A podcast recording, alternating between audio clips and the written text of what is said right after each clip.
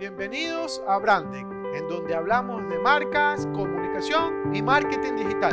¡Empezamos!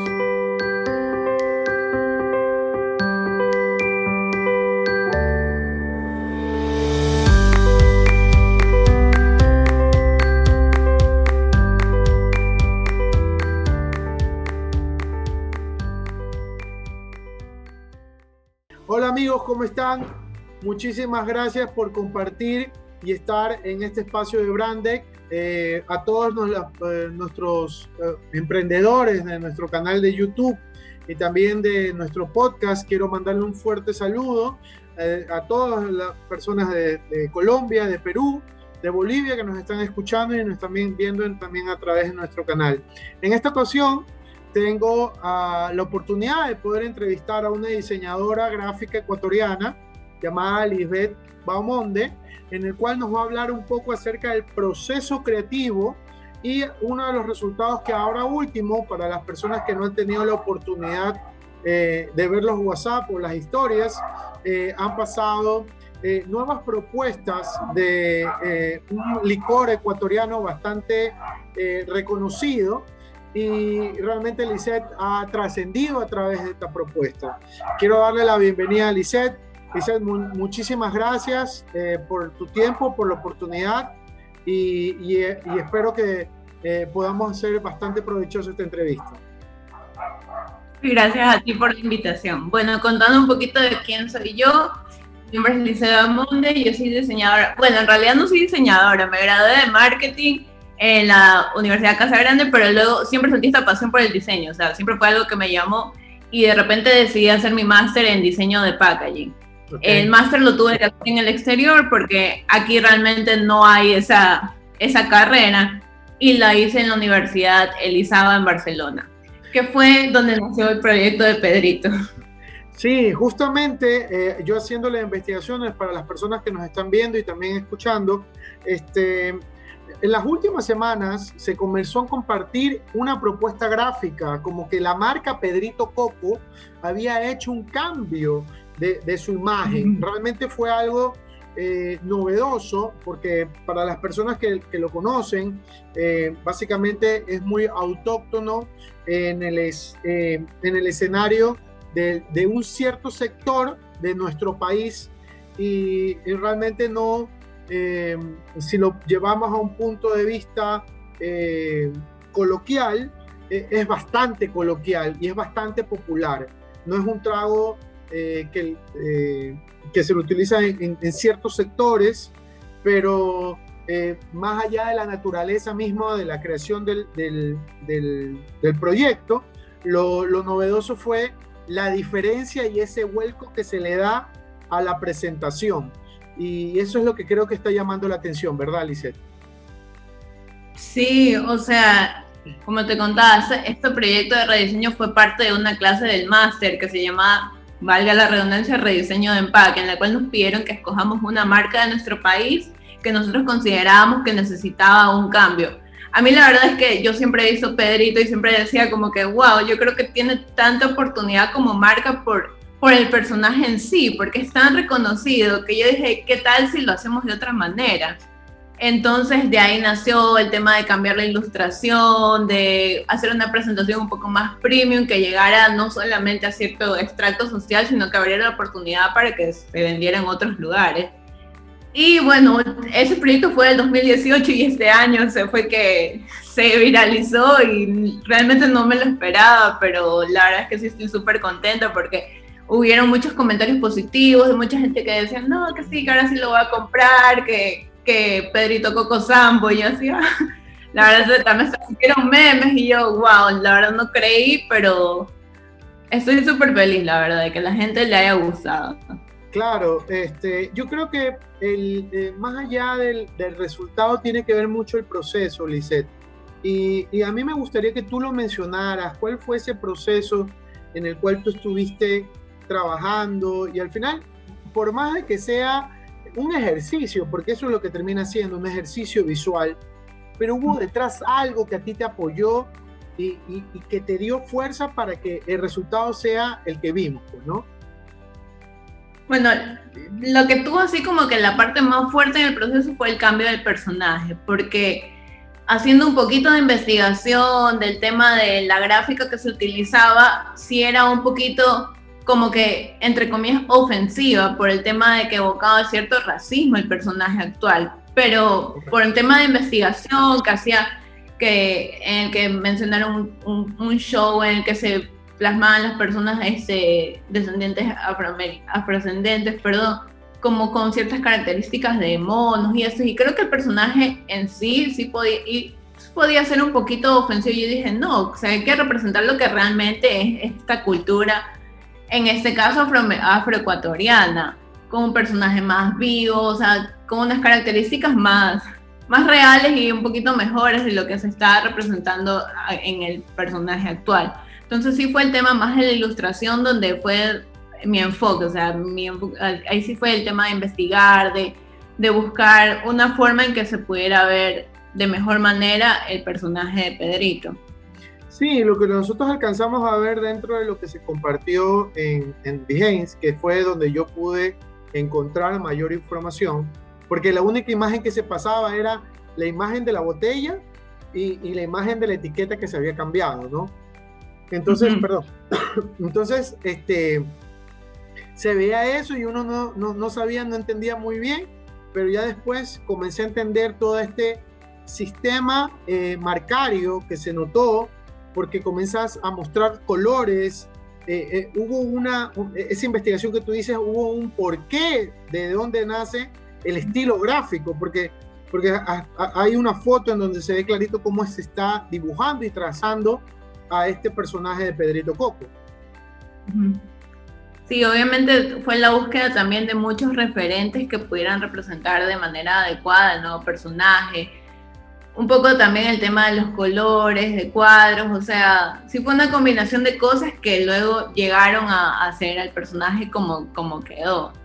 Entonces, sí, fue más bien la, la búsqueda siempre de referentes para, para, poder obtener un resultado final que, que fue el que vieron en la botella.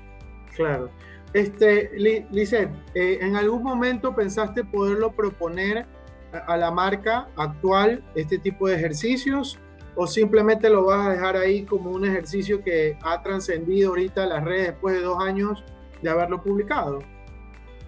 Sí, de hecho, de hecho fue, el tema lo publiqué, o sea, el trabajo se hizo hace dos años, lo publiqué en Packaging of the World, pero este año, como comenzamos a mover el tema de una agencia propia con una compañera en España, dijimos, mostremos un poco de lo que hemos hecho en el máster. Y entre eso fue el proyecto de Pedrito.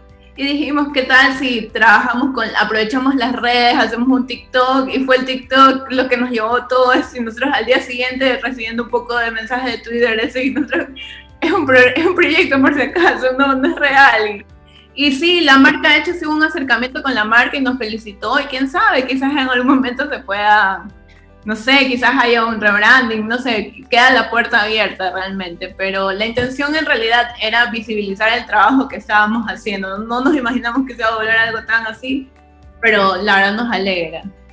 Ok, este, Lizeth, y ahorita tienes una agencia, eh, la, eh, eh, estás trabajando de la parte de branding, ¿qué, cuéntame un poco acerca de ese proyecto que tienes. Bueno, la agencia la estamos trabajando vía remota con mi compañera además desde España, o sea, España-Ecuador, combinamos los horarios, por eso nos llamamos Until 2, que es una mezcla de, del amanecer al anochecer, o sea, mientras ella está despierta, yo estoy durmiendo y así nos turnamos. Y nuestro enfoque principalmente es el tema de diseño de packaging y branding, que es lo que más nos apasiona. Y a partir de esto de Pedrito han surgido otras personas que se han interesado, porque de hecho recién nos tenemos un mes moviéndonos con, con la cuenta y con la publicación de cosas y, y, se ha sido como que una oportunidad para que otras personas no vean solamente lo de Pedrito, sino que vean otros trabajos que hemos hecho. Y eso. ¿Actualmente estás trabajando con alguna marca ecuatoriana? Actualmente trabajo para una marca que se vende en Estados Unidos, que se llama Mamatere, que son productos hispanos, para el cual soy diseñadora de marca y de packaging. Entonces, es una marca que, sí, o sea, es una marca que eh, exporta productos de aquí, de Colombia, de Centroamérica, bajo su, su propia marca que es Mamatera y la pueden buscar en Instagram. seguro, seguro, todos los emprendedores, por favor, eh, puedan buscarlo a través de las redes sociales. Eh, eh, cuéntame, ¿cómo se llama la marca para que poderlos invitar también a que te busquen en Instagram? Y en la agencia, en la, agencia, nos pueden encontrar.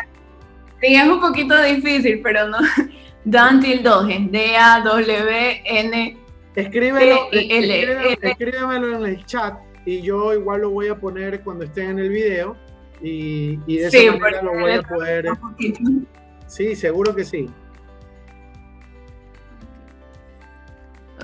Ahí pueden ver un poquito los trabajos que hemos estado subiendo. Bacanísimo. Seguro que sí que lo voy a, lo voy a, compartir y, a poner justo en este video que estoy eh, permitiéndome grabar contigo para poderlo compartir en mi canal de YouTube. Eh, dice, ya uh, haciendo un poquito más específico, eh, escuchándote un poco por parte de tu experiencia, eh, ¿qué es lo que nos falta en Ecuador para dar ese salto, entre comillas, de calidad? Porque ya hay unas agencias, agencias en general, que trabajan mucho, pero, pero no lo vemos siempre, ¿no? Y, desde tu perspectiva, desde, lo que tú viste estando en otros países, en otro país, eh, ¿cuál es tu opinión al respecto? ¿Cómo, ¿Cómo, Ecuador puede dar ese salto de calidad eh, ya en general eh, con respecto a, la gestión de la marca, al, manejo de, su comunicación? ¿Qué crees que nos está faltando? Yo creo que quizás un poco más de como que vanguardismo por parte de los clientes, no de los diseñadores, porque yo siento que hay muchos diseñadores aquí muy buenos que tienen muy buenas propuestas, pero aquí los clientes sí se mantienen como que un poco escépticos al cambio, a las cosas muy nuevas, muy novedosas. Entonces creo que sí, un poco que el cliente también confíe en el que, el, diseñador le está proponiendo algo por, lo que tiene fundamentos y tiene bases, o sea, que confíen en su diseñador, porque no por nada hemos estudiado, hemos buscado referentes y, y las ideas salen por algo, no es porque sí, entonces sí quizás que un poco el, el cliente se atreva a probar y a, a, decir, ¿sabes qué? Vamos, porque he visto muchos casos de marcas grandes que se han atrevido a hacer ese cambio 360 y ellos tienen también todo pero no les ha importado y han, y han innovado. Para mí mi caso favorito es el de una marca que se llama Chobani, que es de yogur, que su cambio fue totalmente en el logo, en el empaque y fue para bien. Entonces creo que también todas las empresas y los clientes deberían aprovechar y decir, ¿sabes qué? Arriesguémonos. Entonces para mí es eso, más cliente que diseño, porque diseñadores he visto muy buenos diseñadores aquí. Eh, con, respondiente a todo lo que ha pasado con el tema de la pandemia, eh, ¿cuál es tu opinión al respecto? ¿Cuál crees que va a ser el siguiente paso de las marcas en ese aspecto? Porque no sé si eh, quizás lo vistes el, dentro de la maestría, el packaging va a requerir un mejor posicionamiento, por así decirlo, porque como ahora todo estamos manejando digital, eh, hacer packaging eh, quizás se nos vaya a complicar, porque es preferible hacerlo a través de un celular y, hacer bonita mi marca y que le den clic y que me compren el producto y que al final del día pueda llegar. Eh, lo dejo bien paquetado. Pero también cómo llega tu producto, eso también es parte del packaging. O sea, crear también esa experiencia de que por más que lo compres en internet, cómo llegó, o sea, qué tan personalizado llegó. A mí me encanta cuando una marca, me, yo compro algo y me manda una cajita que tiene casi que mi nombre y, y es súper personalizada. Y creo que es esa experiencia que no se va a perder así pase lo que pase. Es la experiencia que va a dar el packaging, porque es verdad, quizás ya no habrá tanta visibilidad en la, en la percha del supermercado, la gente quizás no le prestará tanta atención, pero online también es una, es una plaza para seguir vendiendo el tema del packaging. Y, y también son una oportunidad. Ok, ok.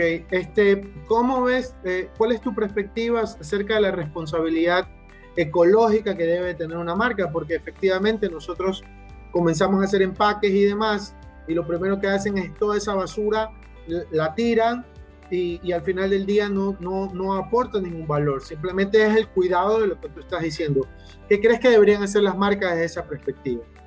Bueno, y yo creo que muchas marcas ya lo están haciendo, también de buscar un doble uso al empaque, de usar menos materiales, unificar los materiales. Entonces, yo sí siento que al menos a nivel industrial sí hay cierta como que responsabilidad por evitar todos estos desechos innecesarios realmente. Y es parte también del estudio de packaging, cómo tú mejoras lo que está pasando actualmente, cómo reduces el material en un producto, cómo haces que ese producto tenga un segundo uso. Entonces, no, o sea, no es que el packaging simplemente va a ser, ah, tengo una caja bonita, sino también es todo lo que va a representar, toda la responsabilidad que tiene sobre él. Y esto también es un trabajo del diseñador y de su iniciativa también de cómo mejorar y, ser responsable ecológicamente hablando. Ok. Eh, desde tu perspectiva, cuando estudiaste afuera, eh, ¿qué podrías tú sugerir? ¿Qué es lo bueno de que tú podrías tomar de afuera y que tú creerías que acá se podría replicar?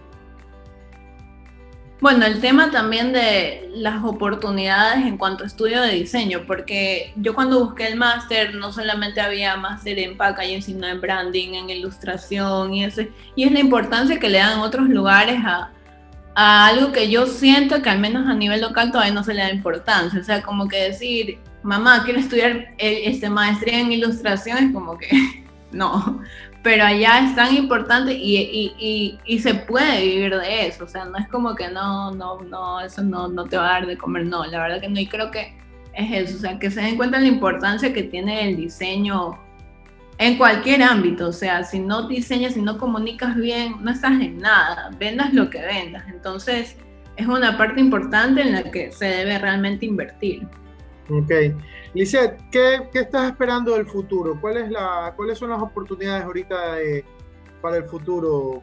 Este año, el próximo, ¿qué, es lo que tú estás viendo como profesional eh, desde esa perspectiva? Bueno, eh, ahorita enfocarnos más en subir más proyectos como agencia, y también un poco enfocarnos un poco en la ilustración porque vemos también oportunidades en eso y quizás también abrirnos en otros, en otros países y otros lugares, o sea, no solamente quedarnos a nivel local y por eso también el tema de que mi socio vive en otro país, entonces es como que la oportunidad de ver cómo nos abrimos eh, mundialmente hablando. Claro, el Internet lo permite, pues, ¿no? Sí, por supuesto pues ha sido nuestro, nuestro amigo. Claro, este, Lizeth, mira, muchas personas que me escuchan son emprendedores, microempresarios. Eh, me gustaría que tú pudieras dar algún tipo de recomendación para este tipo de, emprendedores, eh, debido a que ellos están o recién empezando o ya empezaron y tienen, están cuidando su marca, eh, más o menos de acuerdo a su conocimiento, y, bueno, mi canal está básicamente para eso, para ofrecer un espacio de, recomendaciones, de sugerencias. Eh, ¿Cuáles podrían ser esas sugerencias para estos emprendedores que están iniciando o que ya tienen su producto, eh, de, poderlo, de, poder cuidar mejor eh, su packaging, poder cuidar su, mejor su marca? Bueno, primero que no tengan miedo de invertir en sus marcas porque eso también, la inversión genera resultados porque muchas veces decimos, no, no estoy vendiendo tanto, pero si te mentalizas en eso, que no estás vendiendo tanto, no vas a crecer. Entonces invierte en todo el material que puedas, graba tu proceso, trata de hacer lo más personalizado posible porque a la gente le gusta cuando le estás hablando a ellos. Entonces es eso, comparte todo lo que haces día a día y sí, sé, muy viral, sé muy social y, y eso, o sea, muestra tu trabajo siempre. Listo, Lisette. Yo te agradezco bastante eh, por la oportunidad y te deseo los éxitos de siempre, porque realmente eh, creo que esto es un paso que has hecho y que ha llamado muchísimo la atención, sobre todo, y es una gran oportunidad. Gracias, igualmente, gracias por la invitación. Seguro. Bueno, Queridos emprendedores, muchísimas gracias por compartir, por estar dentro de este espacio. Espero verlos en otra oportunidad. Ya saben, por favor, no dejen de visitar mi página web hablemosdemarcas.com y de seguirme en mis redes sociales de Brandex, su guion branding, para poder hablar de marcas, comunicación, marketing digital. Y recuerden, emprendedores, nunca dejen de innovar. Nos vemos. Gracias, bye.